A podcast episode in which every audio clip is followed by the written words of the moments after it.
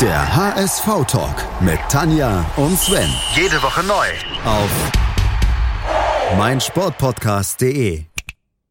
Der HS-Ventskalender. Mit Tanja, Sven 24 Erinnerungen und 24 Gästen. hinter 24 Türen. Moin, hallo und herzlich willkommen zum HSV Talk auf meinsportpodcast.de. Es ist wieder HS Kalenderzeit und in diesem Jahr haben wir uns was ganz Besonderes überlegt. Wir sind natürlich Tanja und ich.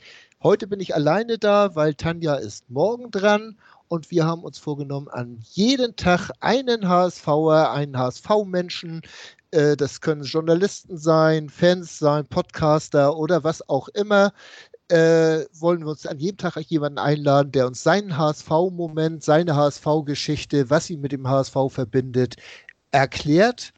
Und als allererstes habe ich mir jemanden ausgesucht, der mich in meiner Podcast-Karriere oder in meiner Podcast-Zeit eigentlich von fast von Anfang an ein bisschen begleitet hat, sehr häufig bei mir zu Gast war. Und deswegen freue ich mich einmal mehr, den Alex Trapper-Seitenberg begrüßen zu können. Moin, Alex.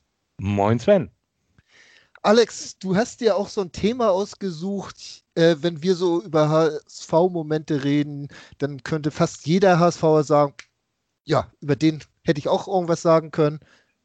Sag mal selbst dein Thema. Ja, mein Thema wird, ist ein äh, besinnliches Thema, weil die Weihnachtszeit ja auch eine besinnliche Zeit sein soll. Und deswegen habe ich mir überlegt, wenn äh, andere Leute noch anfangen, über ihre HSV-Momente zu reden, dann werden wahrscheinlich die berühmten Erfolge auch aufgezählt werden.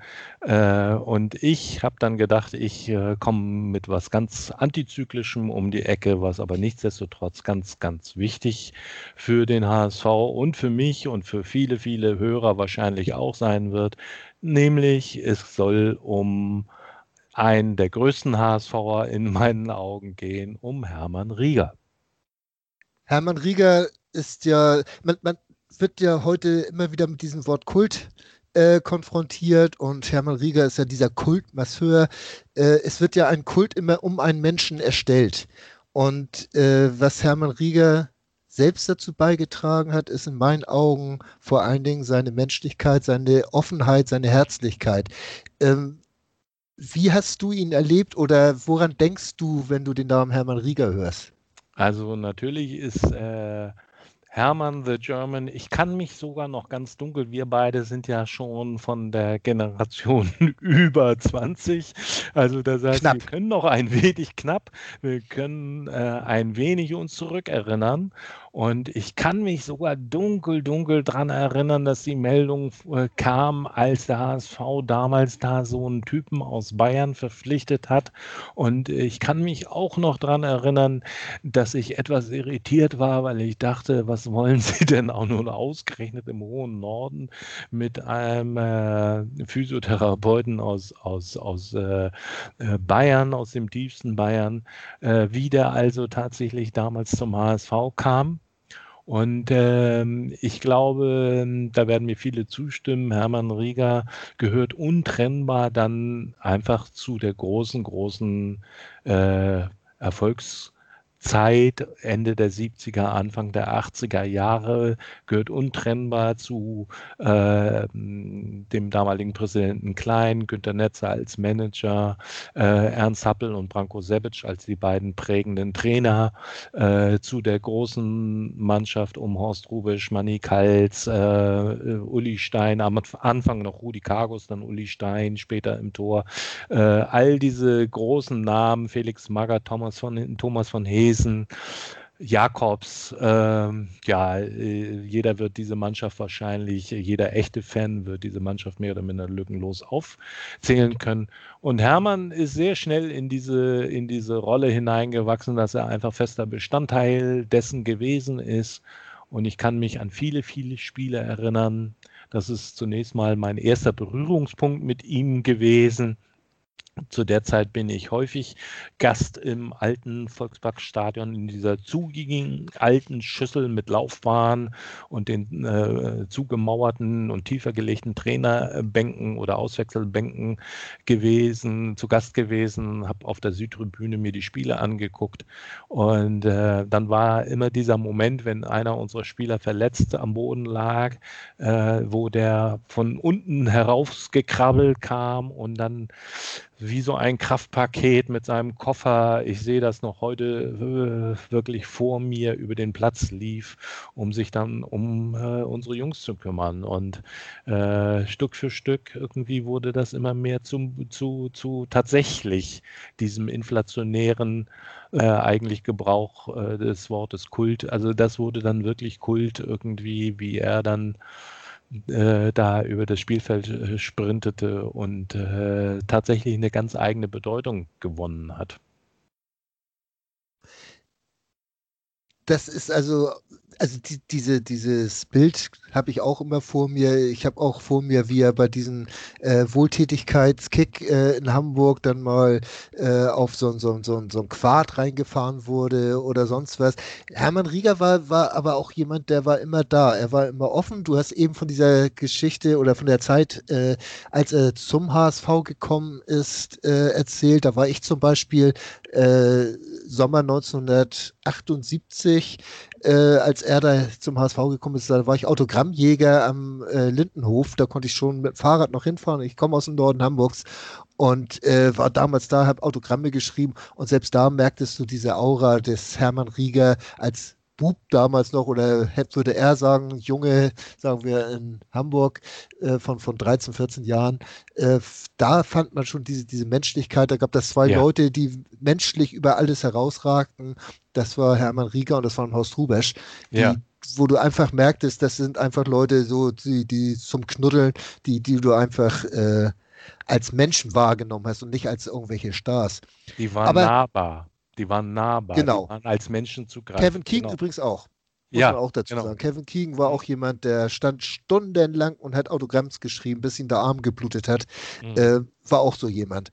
Aber mhm. wirklich nahbar äh, und menschlich. Mhm. Ähm, bevor du zu deinem Moment kommst, auf den du jetzt gerade vielleicht speziell noch hinaus willst, ich habe hier noch so ein schönes Zitat. Wenn ich einen Nobelpreis für Humanität vergeben könnte, wären Sie der Preisträger. Das sagte mal Udo Bando, der alte HSV-Präsident, über Hermann Rieger. Und ich finde, das ist unheimlich passend. Wohlverdient, glaube ich. Äh, ja. Ich kann alles nur äh, unterstreichen, äh, was du gesagt hast und auch äh, gerade dieses Zitat, auch wenn ich ihm persönlich dazu komme, äh, wir sind uns nur tatsächlich, äh, sage ich mal, direkt persönlich nur einmal ganz zum Schluss begegnet. Ähm, ansonsten habe ich ihn eben auch immer aus einer gewissen Distanz wahrgenommen, aber das von ihm transportierte Bild war immer dieser Daumen nach oben, dieses breite äh, Grinsen oder Lachen, diese Fröhlichkeit, Zugewandtheit den, den ganz normalen Fans genauso gegenüber wie auch äh, den Spielern. Viele Spieler haben ja dann auch rückblickend auf ihre HSV-Zeit immer mal wieder äh, selbstverständlich erwähnt, dass wenn sie gefragt wurden, zu wem haben sie denn da noch Kontakt oder was ist, was ist äh, da für sie bleibend in Erinnerung, dann fiel immer wieder sein Name. Ja, weil er offenbar jemand war, der tatsächlich für jeden ein offenes Ohr hatte und äh, sich um jeden gekümmert hat und äh, wirklich ganz, ganz großartig und, und äh, was ihn vielleicht dann noch herausgehoben hat, wir haben ja dann eben, wenn ich über die unsere Erinnerungen spreche, dann müssen wir natürlich auch darüber reden, dass irgendwann nach spätestens nach 89, auch wenn es dann nochmal ein Aufflackern unter Thomas Doll und äh, Frank Pagelsdorf gegeben hat, im Grunde genommen, wenn man eine große Linie, einen Trend sozusagen ähm, zieht, dann ging es seit 1989 doch mehr oder minder kontinuierlich bergab bis zum heutigen Tag, wo wir uns eben leider Gottes in der zweiten Liga wiederfinden. Und Hermann ist eben dann äh, der einzig äh, Überlebende lange, lange Zeit geblieben. Spieler kamen und gingen, Trainer kamen und gingen, Günter Netzer war weg, äh, äh, der Präsident Klein war weg, Ernst Happel war dann irgendwann weg und es äh, begann irgendwie doch mehr oder minder ähm, die Phase des Mittelmaßes und mit immer verbunden mit der großen Sehnsucht, dass doch nochmal sowas wiederkäme. Man hat das, finde ich, gespürt, als als äh, ähm, äh, der eine oder andere Trainer da war, der gerade wenn der so ein bisschen, ich denke an den Holländer beispielsweise, äh, wie hieß er denn noch gleich? Ich weiß es nicht, welchen, der Martin Johl? Ja, Martin Johl beispielsweise, der auch so diese etwas gemütliche äh, Aura hatte. Ähm, da hat, hat, hat man gemerkt, wie groß die Sehnsucht doch, äh, doch da war oder auch als der Kurt Jara da war, weil er eben auch Österreicher war, äh, dass man doch an diese Zeit wieder anknüpfen konnte, konnte man letzten Endes nicht. Aber wer eben immer noch da war, war Hermann. Und, äh, und Hermann war unverwüstlich in der Art, wie du ihn gerade beschrieben hast. Und, und war zeitweilig, äh, kann ich mich erinnern, dass äh, so der Tenor war, ihr könnt alle gehen, nur Hermann nicht. Also äh, Hermann ist dann eben, glaube ich, auch durch den Niedergang, nicht nur als die Konstante, sondern eben und die, äh, diese Verknüpfung zur besseren Zeit, sondern eben auch einfach durch seine Menschlichkeit jemand gewesen, der in dem zunehmenden Intrigenstadel und in dieser äh, ja, auch politisch aufgeheizten äh, äh, Auseinandersetzungen, die sich da äh, vereinspolitisch äh, immer mehr herauskristallisiert hat, jemand gewesen, auf den sich, glaube ich, jeder oder alle einigen konnten. Und äh, der deswegen äh, glaube ich, wirklich ganz, ganz, ganz wichtig war. Sowas wie, ich habe dann irgendwann mal, äh, glaube ich, geschrieben, sowas wie die Seele des Vereins, die gute Seele des Vereins in einer Zeit, wo viele von uns, glaube ich, sich doch das eine oder andere Mal eher fremdgeschämt haben für das, was da eigentlich passiert ist. Ja, ich habe das in Gesprächen auch mit Menschen aus anderen Vereinen häufiger mal gehabt, dass die das auch nicht ganz nachvollziehen konnte, äh, dass wir HSVer diesen Masseur auf so eine Ebene gehoben haben, ähm, weil er hat ja eigentlich, was hat er gemacht? Er hat seinen Job gemacht, war ein netter Kerl, aber das war es eigentlich auch. Ja, aber ich glaube, man darf das äh, gar nicht in. Natürlich kann man sagen, ja gut, er, er, ist Physiotherapeut gewesen, dafür ist er bezahlt worden, vermutlich auch einigermaßen anständig, will ich doch wohl hoffen. Und ähm, äh, aber es, ich glaube, es ging auch mehr darüber hinaus, nicht nur, dass man ihm, obwohl er ja nun wirklich tief verwurzelt eigentlicher Bayer war, dann auch wirklich abgenommen hat, dass er quasi Überzeugungs-HSVer gewesen ist, der mit Leib und Seele sich tatsächlich ähm, äh, an diesen Verein gebunden hat und äh, da auch nicht mehr weg wollte und, äh, und tatsächlich äh, ja, assimiliert, adaptiert, äh, ich weiß nicht, wie man das nennen soll, äh, eben aus dem tiefen Süden tatsächlich zum, zum Hamburger geworden ist, obwohl man ihm das Bayerische immer noch, das Bayerische immer noch angemerkt hat und an, angehört hat. Ähm, ich glaube, der ist wirklich sozusagen eingemeindet worden. Der war eben kein Quittje mehr, wie man so schön sagt, äh, kein Zugereister, sondern der ist dann wirklich irgendwie angenommen worden als, als, äh, als Hamburger. Und, äh, und wie du schon sagst, äh, seine menschliche Qualität, ähm, das, was er ausgestrahlt hat, diese Freundlichkeit jedem gegenüber, die war so äh, entwaffnend und außerordentlich. Äh, das ist eben, ich glaube nicht, dass äh, man das überall so findet. Auf eine gewisse Art und Weise könnte man auch sagen, er war vielleicht sowas wie ein Menschenfänger, obwohl er das wahrscheinlich gar nicht sein wollte, sondern es war einfach seine Art, wie er mit Menschen umgegangen ist und trotzdem auf seine ja auch irgendwo einfache Art, muss man ja auch dazu sagen, ja. ist äh, zur, ohne es zu wollen, zur moralischen Instanz des HSV geworden. Richtig. Und, und das ist eigentlich äh, das Bemerkenswerte dabei, was ich auch diesen vereinsfremden Menschen dann versuche zu erklären, äh, dass er einfach ja irgendwo so ein bisschen über den Dingen stand, unantastbar war und auch äh, von seiner Art und Weise jedem, dem er begegnet hat, sehr viel gegeben hat. Äh, das Runde an dieser Geschichte äh, von Hermann Rieger beim HSV ist ja auch, äh, wie sehr ihm in seiner schweren Zeit, einmal als er verwitwet wurde, aber auch schon vorher in seinem Krebsleiden, ähm, von HSV-Fans, von Anhängern, von Nachbarn äh, hier in Norddeutschland geholfen wurde. Und ich finde, das, das ist irgendwo dieses, dieses Schöne an dieser Geschichte, dass ein Mensch, der so viel gegeben hat, am Ende dann auch sehr viel empfangen hat.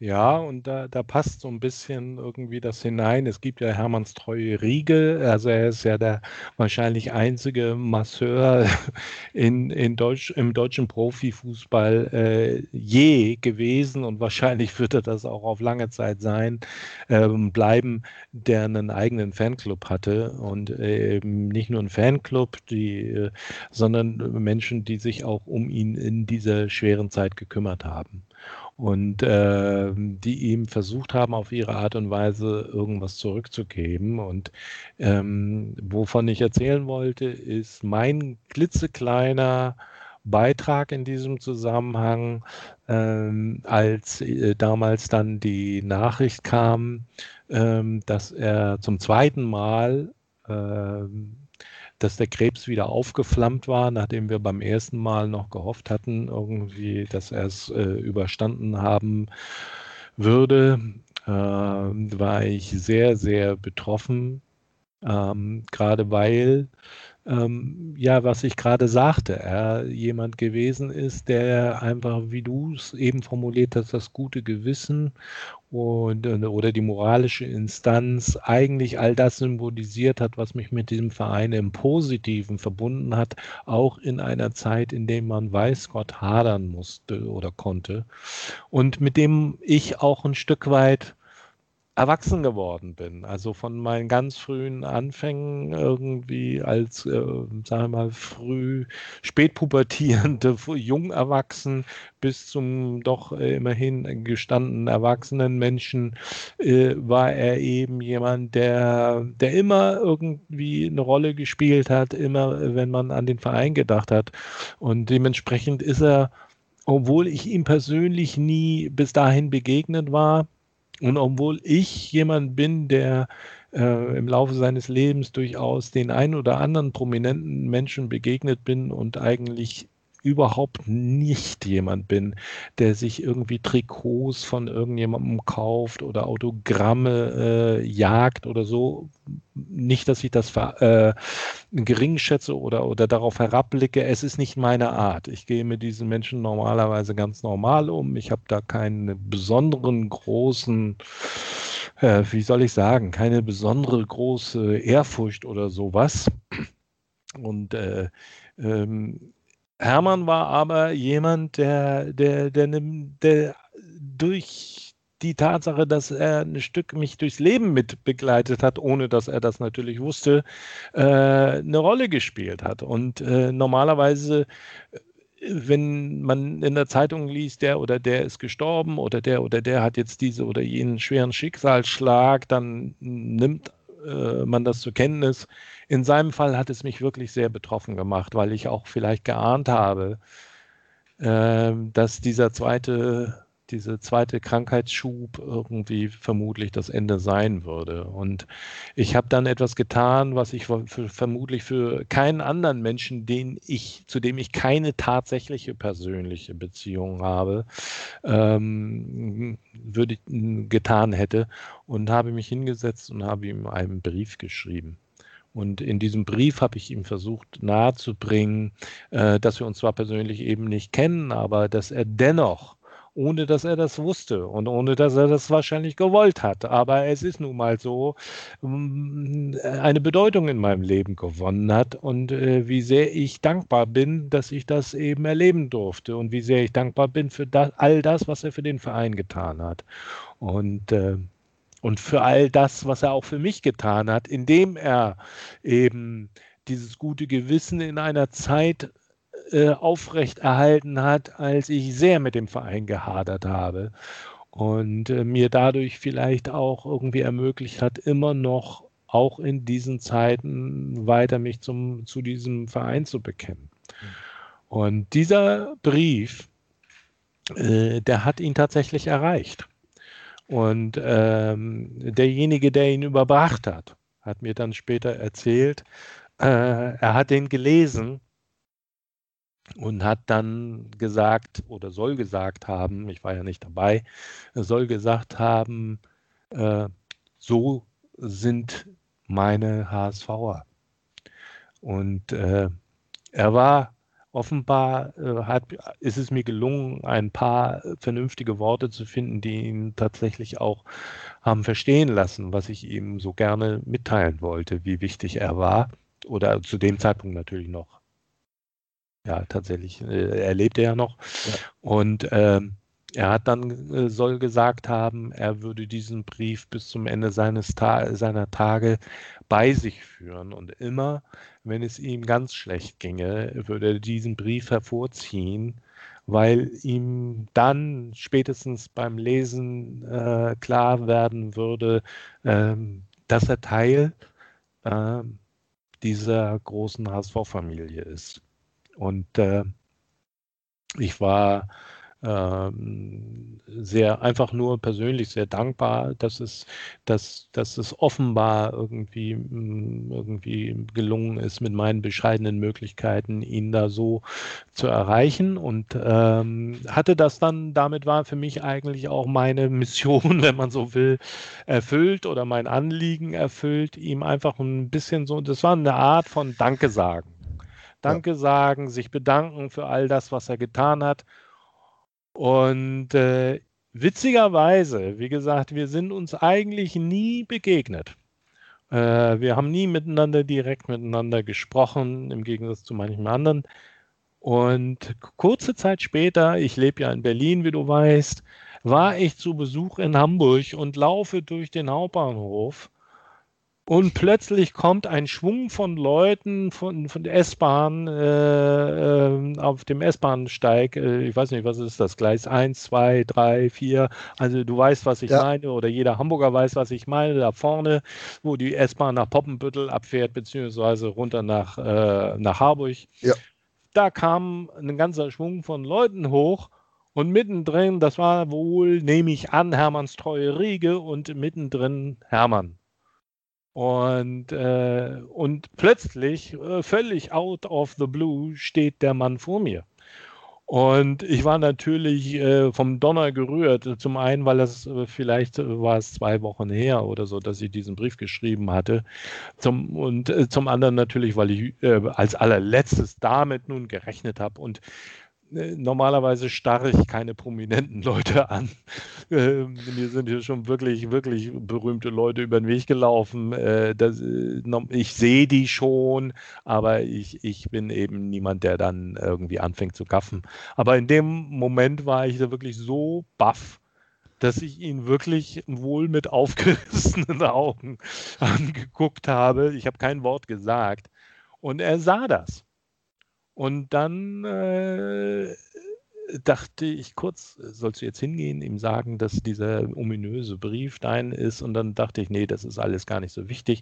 Aber wie gesagt, er sah, dass ich ihn anschaute.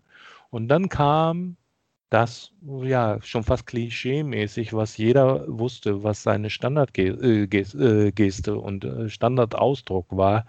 Er strahlte mich an und drehte einfach seinen Daumen nach oben und zeigte mir seinen erhobenen Daumen. Ich habe gar nicht gesagt, dass ich HSV-Fan bin und ich habe nicht erwähnt, dass ich der Briefschreiber war. Gar nichts. Ähm, er hat es offenbar gemerkt, dass da jemand vor ihm stand, der irgendwie was mit diesem Verein zu tun hat. Und das war seine Reaktion. Und äh, so sind wir uns dann doch nochmal kurz kurz vor seinem Ableben, sind wir uns dann tatsächlich doch nochmal persönlich über den Weg gelaufen. Und das ist ein Bild, was ich äh, gerne auch in Erinnerung behalte, weil es so traurig es ist, dass er von uns gegangen ist, einfach auch äh, ihn für mich in Erinnerung behält als, äh, als, als eben dieser Mensch, der diesen Grundoptimismus ausgestrahlt hat und ähm, so wie wir alle wissen, wir äh, hoffen, dass wir es dieses Jahr wieder schaffen, doch mal wieder den Turnaround zu schaffen. Und es sieht ja auch ganz gut aus. Aber ich glaube, wir alle können in, auch in dieser schwierigen Pandemiezeit etwas gebrauchen, äh, was, was uns aufrichtet. Und ich glaube, der erhobene Daumen von Hermann Rieger ist dann vielleicht auch ein würdiges äh, Bild wenn wir uns das so vorstellen, um in diese Weihnachtszeit äh, zu starten und vielleicht auch ganz gut durch diese Pandemiezeit durchzukommen. Wow. So, jetzt sind wir durch. Also, also, Alex, jetzt hast du natürlich die Messlatte ein bisschen höher gelegt, was da jetzt in, an HSV-Momenten noch kommen soll. Aber wie gesagt, Hermann ist eine Vereinsikone, äh, ist da und bleibt da und wird auch noch lange bleiben, solange wir uns noch an ihn erinnern. Und da tut ja nicht zuletzt seine Statue an der Ostkurve oder Nordostecke des Stadions äh, das Übrige dazu, dass wir uns auch immer an ihn erinnern dürfen und an ihn erinnern wollen. Und ja, viel mehr bleibt mir jetzt nicht zu sagen, außer schönen Dank für deinen HSV-Moment mit Hermann Rieger.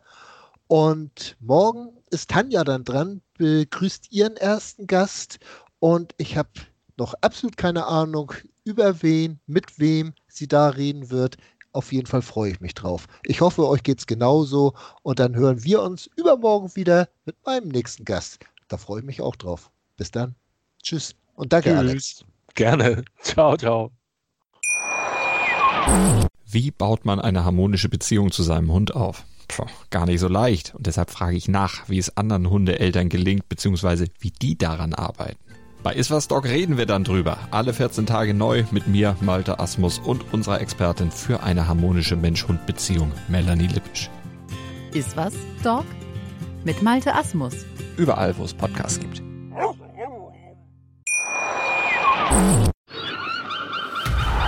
Der HSV-Talk mit Tanja und Sven. Jede Woche neu. Auf meinsportpodcast.de